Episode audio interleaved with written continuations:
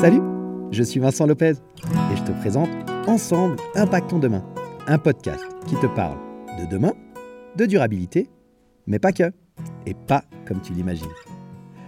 Je te propose un voyage stimulant autour de thématiques variées qui me passionnent, comme les crypto-monnaies, le développement personnel, le zéro déchet, les nouvelles technologies ou encore la gestion de tes finances personnelles. Quel que soit le domaine, je décortique les actions de notre quotidien en les analysant sous le spectre de leur impact sur le monde de demain.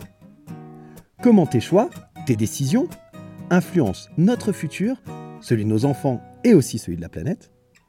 Quelles sont les solutions pour vivre avec notre temps tout en respectant notre environnement et le vivant de manière générale? Alors bienvenue dans Ensemble, impactons demain.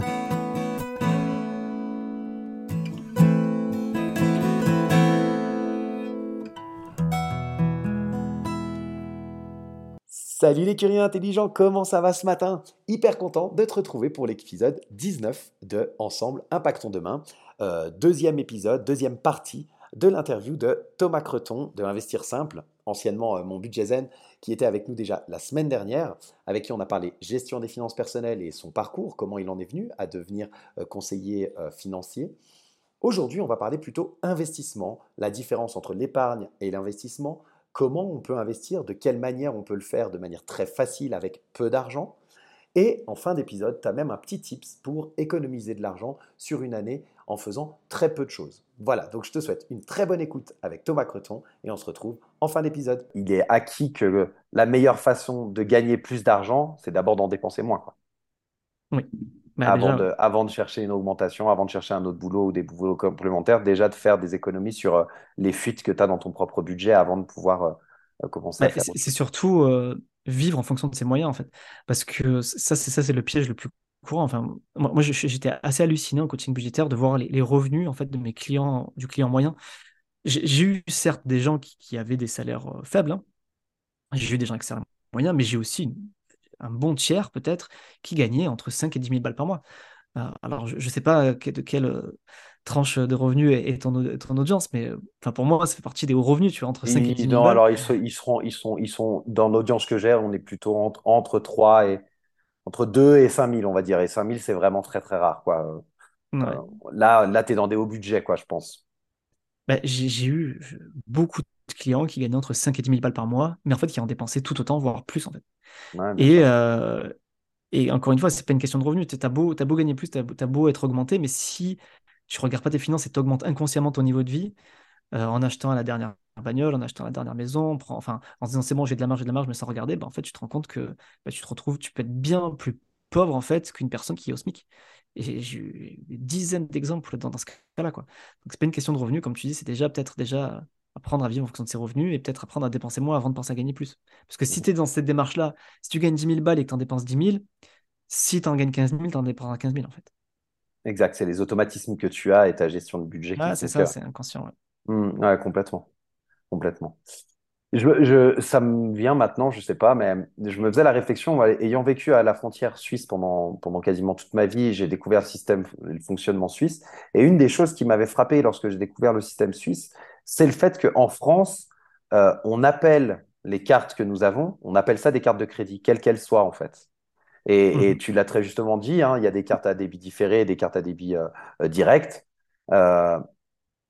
est-ce que ça, ça, enfin, est-ce que ça n'augmente pas cette, cette façon de vivre au-dessus de ses moyens, en fait, d'avoir cette facilité d'accès à des cartes de crédit qui sont pas forcément. Pourquoi je fais cette distinction-là? Parce qu'en Suisse, il y a les cartes de crédit, à savoir des cartes euh, de crédit conso, quoi, que tu vois, qui sont hmm. pleines, tu vas payer avec, et puis tu as ta mensualité tous les mois ensuite avec des intérêts euh, pharaoniques, comme ça pouvait exister il y, a, quelques années en France. Je sais pas si ça existe toujours parce que c'était, ça avait été pas mal régulé.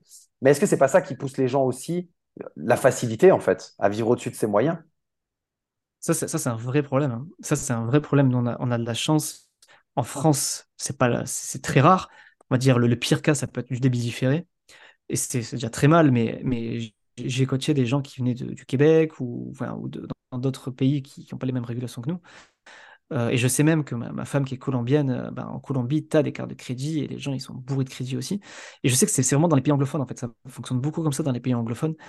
Et, et, tout le monde fait des crédits tout le temps. Et je sais même que les banques, elles te notent en fonction des crédits. Enfin, as, un système ultra pervers, je trouve. Et, et moi, moi, je suis contre tout ça. Quoi. Enfin, évidemment, je suis contre tout ça. Je trouve que c'est que c'est une perversion du système financier euh, que d'encourager les gens à vivre au-dessus de leurs moyens. Parce que c'est clairement ça, en fait. Tu, mhm.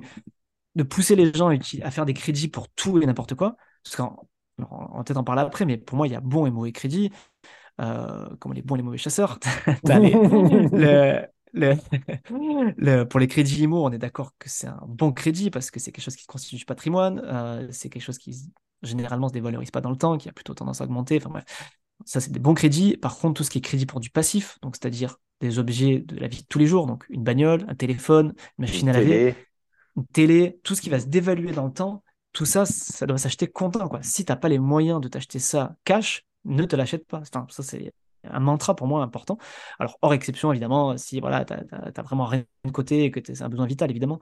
Mais euh, voilà, c'est des choses qui ne doivent pas être pris à crédit. Il faut vraiment éviter absolument. Quoi. Ouais, tout à fait. Bah, ça fait une bonne transition avec euh, le, sujet suivant qui va être le sujet de l'investissement parce que bah, justement, le fait d'avoir tous ces crédits conso, de les avoir cumulés, euh, ça va te freiner aussi pour faire de l'investissement. Mais peut-être avant de commencer, est-ce que tu pourrais définir pour toi ce que c'est que l'investissement Comment tu fais cette différence entre la, gestion du budget et puis de l'investissement ben, je pense que la gestion budget, c'est l'étape zéro, on va dire, de, tes finances perso. C'est-à-dire, si tu n'as pas une gestion de budget saine, euh, n'investis pas, déjà. Euh, euh, la deuxième étape, enfin la première étape, plutôt après l'étape zéro, ça va être d'avoir une épargne de précaution, c'est-à-dire une épargne pour faire face aux imprévus avant d'investir. Et ensuite, quand tu as une, gestion de budget saine, c'est-à-dire que tu es capable bah, de, dégager un excédent, c'est-à-dire de dépenser moins que ce que tu gagnes, donc d'épargner régulièrement, tu as ton épargne de précaution constituée, là, on peut commencer déjà, on peut se dire, OK, on peut investir. Parce que ben, généralement, quand on a investi, c'est pas, euh, c'est pas pour gagner de l'argent rapidement, ça va être pour du long terme. Souvent, ben, voilà, pour, profiter des performances long terme, il faut investir à long terme. Donc, il ne faut pas avoir besoin de l'argent tout de suite, il faut investir de l'argent dont on n'en a pas besoin. Euh, mais du coup, je n'ai pas répondu à ta question. Tu m'as demandé c'est quoi l'investissement pour moi? Non, mais c'est, mais c'est euh. bien parce qu'en fait, tu as nommé le, le, le point d'après. Donc, euh, tu peux répondre à la question de la manière suivante, c'est-à-dire qu'est-ce que tu fais comme différence entre, parce que tu l'as nommé, entre l'épargne et l'investissement? Parce que c'est souvent là que les gens euh, font l'amalgame. Ben, il y, a, y en a certains qui, qui c'est vrai que c'est, un, c'est une définition, je trouve, qui, suivant, suivant de, qui, de qui ça provient, ça peut être pris à confusion. il y en a quand il parle d'investissement, il parle d'épargne, tu vois. Exact. Pour moi, pour, moi c'est deux choses différentes. Pour moi, épargner, l'épargne. Alors, on peut, on peut la nommer différemment. Tu vois. On, peut les, on peut dire il y a l'épargne de précaution qui est là pour, euh, pour, euh, pour un cas de coup dur et qui doit être dispo tout de suite sur ton livret A, par exemple. Et tu as ton épargne que tu peux te permettre d'investir. Donc, par exemple, une fois que ton épargne est constituée, bah, tu peux bah, dire j'ai 200 ou 300 euros par mois que j'investis. Donc, ça reste de l'épargne, c'est quelque chose que tu épargnes, mais qui est destiné à l'investissement.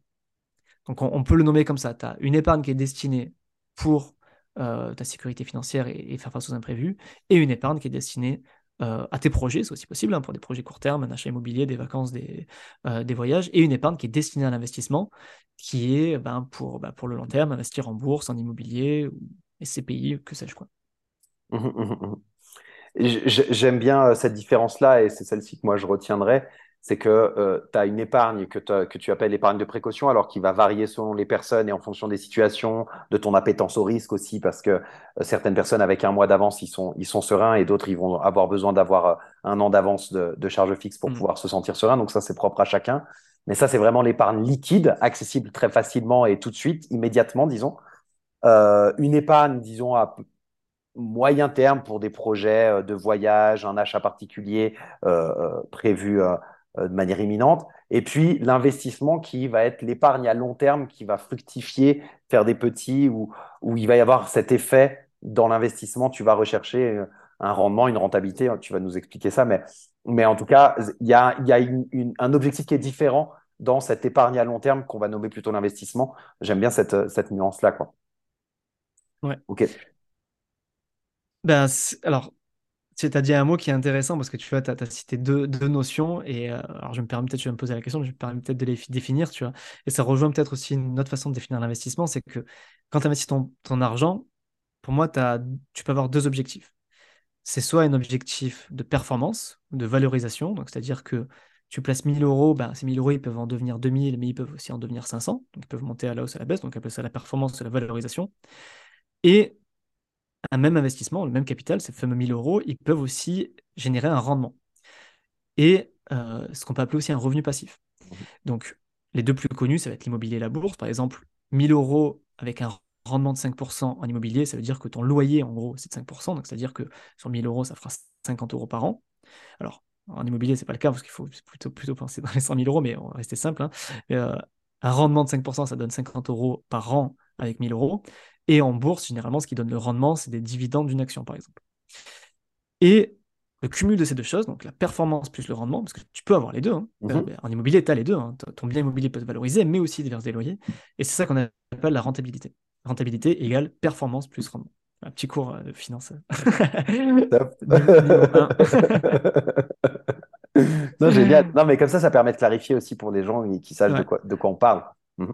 Ah, ça, parce que beaucoup de gens font l'amalgame en fait entre euh, ouais, ma rentabilité de 5% euh, sur, sur cette action. Non, non, ça c'est un rendement. La rentabilité, c'est vraiment le cumul de bah, la valorisation, donc la performance, plus le rendement potentiel, parce que sur, euh, du moins sur une action en bourse, si elle ne verse pas de dividende, il n'y a pas de rendement en fait. C'est qu'une, tu viseras qu'une performance par exemple. Mmh, mmh, mmh. Alors que sur un bien immobilier, dans tous les cas, tu vises les deux. Quoi. Tu vises la, valorisation de, du, bien, plus ben, tu espères un rendement correct sur, par rapport au loyer. Bien sûr. Ouais, complètement. Complètement. Alors, bah, enfin, voilà, tu as anticipé presque un petit peu. Euh, quels sont euh, pour toi les différents euh, types d'investissements, disons, traditionnels dont tu as cette année? Et puis, quelles, quelles, sont surtout les principales différences entre chacun?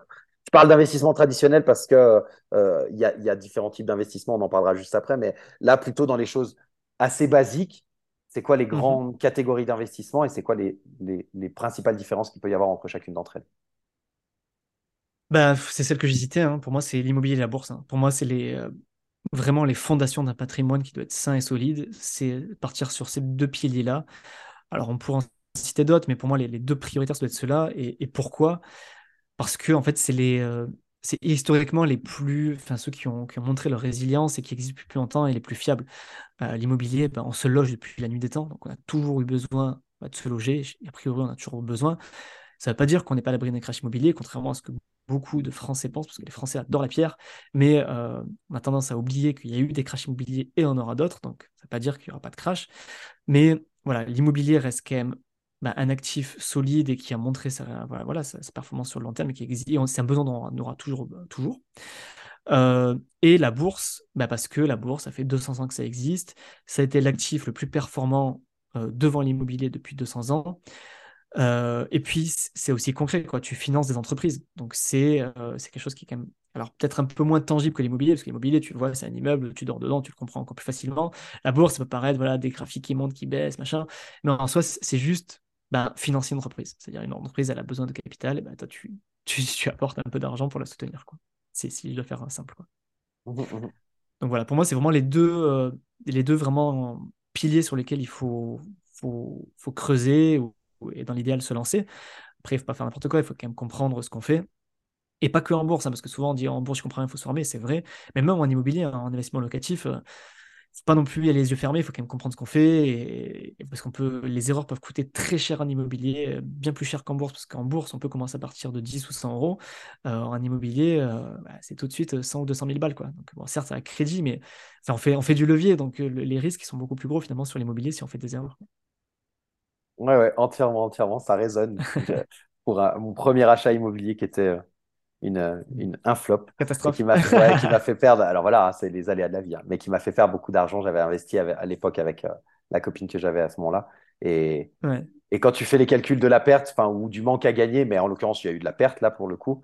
Euh, ça pique. Ouais, l'immobilier, ça pique très vite si tu fais pas attention ou, des fois des aléas de la vie.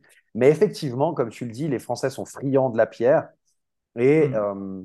la bourse fait un peu plus peur. On a l'impression que c'est plus technique, que c'est plus compliqué pour quelqu'un qui est, qui est complètement novice, euh, il va plutôt avoir tendance à essayer d'aller vers de l'immobilier en se disant je vais acheter le, circuit classique, hein, je vais acheter ma résidence principale parce que c'est comme ça qu'on nous a appris à faire, etc. etc. Euh, et ce que tu étais en train de dire, c'est que bah, l'immobilier, le risque est plus gros parce qu'il y a l'effet de levier, c'est les plus grosses sommes. Et puis que la, bourse, bah, tu pouvais investir pour moins. Est-ce que tu peux euh, nous en dire un peu plus là-dessus? Comment euh, quelqu'un de novice, comment il fait pour aller se lancer en bourse quoi? Ouais, ben, moi, ce que, ce que je trouve merveilleux en fait dans le monde dans lequel on vit aujourd'hui, alors je suis peut-être un peu trop optimiste, parce que je sais beaucoup euh, décrire le monde dans lequel on vit aujourd'hui, mais on vit quand même dans une époque où on est à l'ère de l'information. C'est-à-dire que aujourd'hui, tu as une question, bah, tu, la mets sur Google, tu as la réponse instantanément. Quoi. Ce qui n'était pas le cas il y a, 30 ans. Donc, c'est-à-dire que si aujourd'hui tu veux investir en bourse, bah, tu tapes comment investir en bourse, tu auras je ne sais combien de contenus gratuits pour te former en bourse. Ça va être des articles Google, des vidéos YouTube, des podcasts, du contenu gratuit, tu en as à foison pour savoir bah, comment commencer en bourse. Donc déjà, on, vit dans une époque où tu as l'ère de l'information, tu peux te former, alors tu as des formations payantes aussi, mais tu peux te former gratuitement euh, sur pas mal de choses. Et la deuxième chose qui est formidable, c'est que euh, dans notre époque, encore une fois, c'est on est à l'ère du digital, c'est-à-dire que aujourd'hui, avec ton téléphone, en 10 minutes, un quart d'heure, tu peux ouvrir un compte, un PEA, un compte titre, et investir à partir de 10 balles. Euh, ce qui était impossible à l'époque de nos parents, par exemple. À l'époque de nos parents, la bourse était réservée pour une élite, pour les riches, ceux qui avaient de l'argent, les contacts, et il y avait des frais exorbitants en plus. Aujourd'hui, les frais ont énormément été réduits grâce bah, du coup à, l'avènement du digital. Et euh, tout était simplifié, c'est ludique. En, voilà, en, trois clics, tu peux investir en bourse. Alors, attention, petit disclaimer, c'est mon, rôle maintenant de conseiller financier. Hein, euh, voilà, il ne faut pas faire n'importe quoi. Les performances passées ne prédagent pas du futur. Il faut quand même connaître son profil de risque, comprendre ce qu'on fait. Je pense que c'est une règle importante dans l'investissement. Il ne faut pas aller à l'aveugle. Mais on peut quand même aujourd'hui, malgré tout, investir à partir de 10 euros. Et si on veut tester, je pense que si on met 1 ou 10 euros en bourse, ça va pas nous mettre en difficulté et ça peut aussi euh, nous permettre de vraiment creuser le sujet.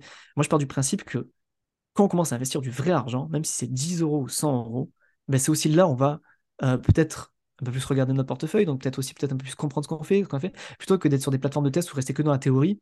À partir du moment où on commence à mettre un peu à mettre du vrai argent, ben c'est là aussi où on va commencer à plus creuser et, euh, et plus s'intéresser, du coup plus se former. Top. Alors, bien sûr, tu l'as très bien dit les performances du passé ne présagent pas de l'avenir, ou je ne sais plus la formulation exacte des conseillers, mais, mais, voilà, de faire attention. Le, le, le, conseil euh, vraiment primordial à retenir là-dessus, c'est que pour faire de l'investissement, et tu l'as très très bien dit, hein, avant de faire de l'investissement, bah, on, on, assainit ses finances et puis euh, on investit que l'argent qu'on est prêt à perdre, quoi. Parce qu'on ne sait jamais ce qui va se passer, même si, bien entendu, quand on investit, c'est pas pour le perdre. Euh, pour autant, on ne sait pas ce qui va se passer et, et donc, c'est important on On n'est pas à l'abri, euh, on n'est pas à l'abri d'un crash demain, même si la bourse a fait 8 à 10% par an depuis 150 euh, ans. Complètement. Euh, on n'est pas à l'abri que demain, ça ne fasse plus jamais pareil et qu'on perd tout à tout moment. Non, non, complètement. C'est hyper important que les gens l'entendent. et pour autant, c'est pas pour autant qu'il faut tomber non plus dans des choses complètement dramatiques comme certains peuvent le faire parfois, de dire que tout hmm. va s'écrouler demain. Quoi. Donc, donc voilà, de, de, tester, mais je, te rejoins sur le fait bah, de tester en réel. Quoi. Mettez 5-10 euros euh, de façon à ce que ça vous, ça vous, ça ne vous manque pas, mais ça vous permet de voir comment c'est fait parce que ça fait peur. On se dit, mais voilà, les termes que tu as utilisés, compliqué. PEA, euh, les gens qui connaissent pas, pour un novice complet, euh, ça, ça peut être. Ça peut faire je, très peux peur. Je peux, l'expliquer très simplement si, si ça, ça, rassure. Avec plaisir. Alors, le PEA, c'est le plan d'épargne en action. C'est, on va dire, la, un support qui est uniquement réservé en France, hein, il faut être résident fiscal français pour l'ouvrir, et ça te permet d'investir directement en bourse, dans, des actions euh, européennes. Euh, alors, je ne vais pas entrer dans le détail de ce que c'est un ETF, parce que ça va peut-être perdre un peu la, foule, mais, mais, en gros, voilà, tu peux investir assez facilement en bourse et tu as des avantages fiscaux intéressants au bout de 5 ans. En gros, au bout de 5 ans, tu n'as pas d'impôt sur tes gains ni sur les dividendes. Mmh Donc, c'est généralement l'enveloppe qui est privilégiée en France pour investir. Le seul contrainte, c'est que tu peux investir qu'en Europe hors ETF, mais ETF, je ne vais peut-être pas rentrer là-dedans parce que ça va peut-être un peu perdre tout le monde. Mais, euh, et euh, CTO, donc compte titre, compte titre, ordinaire, on va dire c'est la façon la plus traditionnelle d'investir en bourse. Là, on n'est pas limité sur le, secteur géographique, on peut investir directement aux États-Unis, on peut acheter du, du Apple, du Amazon, enfin bref, acheter des actions américaines directement. Euh, et il y, a, y a moins d'avantages fiscaux. Là, on est imposé à 30% sur ses gains et ses dividendes. Mais voilà, c'est un peu plus flexible, c'est plus liquide aussi, c'est-à-dire qu'on peut retirer l'argent plus facilement. Sur le PEA, si tu le retires avant 50, tu fermes ton PEA, donc c'est pas l'idéal. Donc, euh, on va dire c'est un peu plus flexible sur un compte titre, mais moins avantageux fiscalement. tout à l'heure, tu disais, euh, merci pour ces précisions, une petite encore. Tout à l'heure, tu disais, à l'époque de nos, de nos parents, euh, c'était plus compliqué, il fallait de l'argent, il fallait des contacts aussi pour pouvoir investir en bourse, etc. Aujourd'hui, euh, c'est accessible facilement avec son téléphone. très concrètement, un PEA, en général, comment quelqu'un qui a envie là, qui se dit, OK, moi, je vais aller ouvrir un CTO, un PEA, mais ça veut dire, faut que je, je schématise, hein. Il faut que je prenne rendez-vous avec mon banquier ou avec mon assureur. C'est lui qui va devoir m'ouvrir ça faut encore que je lui fasse confiance, puis il va prendre des frais sur le, au passage, etc. etc. Qu'est-ce que tu peux répondre alors, à ça? Alors ça, ça justement, c'était à l'époque de nos parents. C'était comme ça qu'il fallait faire. Donc c'est pour ça que je corrige un petit truc que tu as dit, et c'est moi qui l'ai mal dit. Euh, J'avais dit qu'il fallait avoir des contacts. Alors pas vraiment, il pas avoir... à l'époque, il fallait pas avoir des contacts. Il fallait surtout, dans tous les cas, passer soit par son banquier ou par son conseiller. En fait, on est Bien sûr, ouais, tout à fait. Maintenant, aujourd'hui, tu peux le faire par toi-même. Alors, tu peux te faire accompagner ben, par quelqu'un comme moi. Mais oui. Alors moi, moi, je suis indépendant, donc c'est pas moi qui t'ouvrirai, mais je peux accompagner pour définir une stratégie en tout cas et, accompagner la personne. Mais tu peux le faire tout seul. Euh, un PEA, un compte ça se fait tout seul. Alors, de manière générale, moi je ne recommande pas. Euh, alors, j'espère que je ne vais pas trop me faire taper sur les doigts, c'est des, des, auditeurs qui sont banquiers ou assureurs, mais je ne recommande pas forcément tout ce qui est banquier traditionnel ou assurance traditionnelle parce que généralement c'est très gourmand en frais. Et sur le long terme, la performance, elle est vraiment impactée. Je recommande plutôt de se rentrer vers des courtiers en ligne. Euh, alors, je n'ai pas forcément le droit de citer de nom, mais voilà, regardez les courtiers en ligne, que ce soit en assurance vie, en PEA, en compte titre. Il y en a plein qui existent, qui prennent vraiment peu de frais, que c'est très ludique et très bien fait, et très fiable aussi. Hein. Bien évidemment. Alors, ce qui est assurance vie PEA, il n'y aura aucun, souci sur la régulation, parce que c'est que français. Et juste sur les comptes titres, il faut être un peu vigilant. Il y a des très bons comptes titres étrangers qui existent, mais il faut bien vérifier quand même que c'est bien régulé, que les actions vous appartiennent bien. Enfin, il faut quand même, il faut être vigilant sur le choix du compte titre quand il est étranger, parce que les meilleurs sont étrangers, mais il y en a certains qui sont un peu tendancieux, donc il faut quand même faire attention. Mais euh, tu peux très facilement l'ouvrir avec ton téléphone euh, et en, faisant une simple recherche internet, ou alors après en écoutant, encore une fois, en écoutant des podcasts, regarder des articles de blog. Voilà, sur, moi, sur mon site, euh, il y a plein de choses, ils peuvent aller regarder. Complètement, ouais, ça, ça les intéresse. Non, non, non, complètement. Et, voilà, c'était simplement, c'était important que, de préciser que bah, c'est simple, en fait, les personnes, elles peuvent le faire par elles-mêmes. Il n'y a plus besoin de passer par euh, des intermédiaires. Et aujourd'hui, même quand tu passes par des intermédiaires, il y a énormément de, de plateformes euh, en ligne qui existent et, qui te, et, qui, et, pour lesquelles les frais, comme tu l'as dit, sont transparents. Tu sais exactement ce que tu vas payer, etc. Et ça, ça impacte moins euh, ta performance. surtout, tu as, au moins deux ou trois couches de frais de moins. C'est sur ça qui, qui, qui est exact. en fait si, je peux donner un exemple rapide, tu vois, pour que les gens se rendent compte, sur une banque traditionnelle, alors on va prendre le cas de l'assurance vie, qui, est généralement le, support le plus connu. Si tu vas sur une banque traditionnelle, tu auras des frais sur versement, des frais de gestion, des frais d'arbitrage et des frais de sortie. Donc, quand tu cumules tout ça, à la fin, tu dois avoir 3 ou 4% de frais par an. Tu vois. Donc déjà, si tu veux être à l'équilibre, pas perdre de l'argent, il faut que ton portefeuille fasse une perte de 3-4%. Et ça, tu ne peux pas l'avoir sans risque. Donc, euh, voilà. Et si tu pars sur un courtier en ligne, ben, tu n'auras plus que les frais de gestion. Les frais de gestion sont obligatoires sur une assurance vie, mais tu vas les avoir au minimum. Les meilleurs, ils sont autour de 0,5, 0,6, mais tu vas enlever frais sur versement, tu vas enlever frais d'arbitrage et frais de sortie. Donc déjà, juste le choix en fait de ton courtier sur l'assurance vie, mais comme sur un PO e un compte titre, un énorme impact en fait sur ta performance.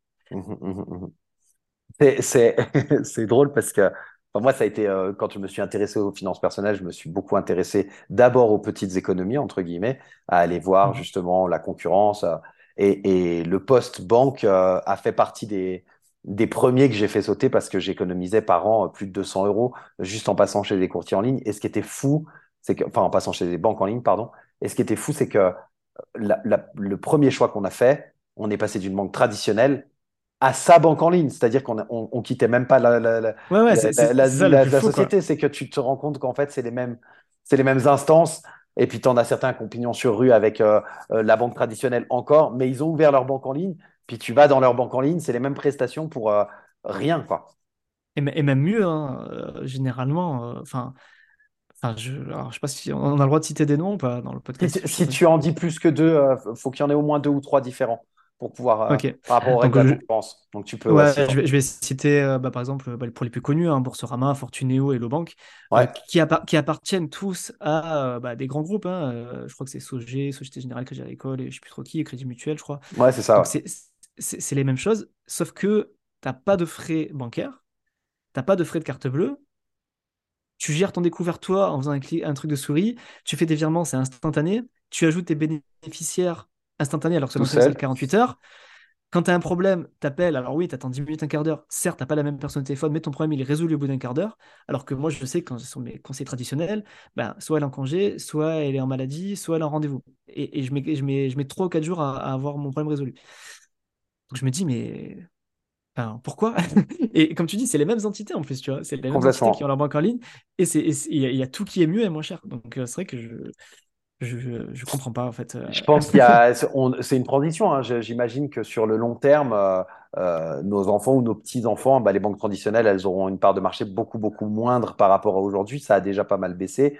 Après, il y a quand même, pour l'avoir vécu moi dans, dans, une opération de rachat, l'avantage que tu, tu n'as peut-être pas avec les banques en ligne pour le moment et que, et, que ça viendra hein, peut-être, c'est justement cette connaissance de ton dossier, de ton profil particulier. Quand tu es dans une case euh, un CDI, quelque chose d'assez simple, euh, c'est parfait. Par contre, c'est vrai que dès que tu sors un petit peu des clous, les banques en ligne, peut-être, euh, tu n'auras pas le même appui de ton conseiller pour l'obtention de certains prêts immobiliers, certains partenariats. Enfin, donc après, bah, il, faut, il faut vraiment voir cette relation-là avec, avec le, banquier traditionnel comme un partenariat avec du gagnant-gagnant. Il a effectivement des choses à, te vendre et il faut qu'il gagne son, son, beurre.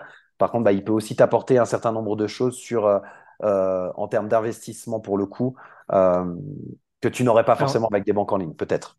Alors sur ça, je suis complètement d'accord avec toi, euh, et c'est comme ça que je le vois d'ailleurs. Hein. Euh, c'est que partir du moment où tu as des projets immobiliers, ou même d'autres projets, de, des besoins de financement, là pour le coup, je trouve qu'une banque traditionnelle a vraiment son intérêt, parce qu'il y a, comme tu dis, le côté humain qui rentre en jeu. Euh, tu as du gagnant-gagnant, et moi là, ça me dérange pas du tout de payer une assurance en plus, machin, parce que ben, c'est normal, tu vois, il faut qu'il gagne de l'argent, et moi je, pars du principe que si, si me finance, il faut aussi que je paye aussi, donc il n'y a pas de souci. Je parlais plutôt ce qu'on disait tout à l'heure, c'était plutôt pour la personne qui n'a pas besoin de prêt immobilier et qui a mmh juste besoin de gérer un compte en banque. Et là, c'est vrai que je me dis, pourquoi faire quoi mais, euh, mais dans le cadre oui, de, de, projets IMO ou même de projets de financement, euh, là, je pense que les banques traditionnelles ont encore clairement plus d'intérêt que les banques en ligne parce que, du moins, moi, de ma maigre expérience que j'ai essayé d'avoir avec les banques en ligne en crédit, c'était. C'était un peu plus, froid et compliqué, ouais. ouais c'est plus compliqué. Mais je pense que voilà, c'est des choses, c'est en mouvance. Hein, on ne sait pas de quoi demain sera fait.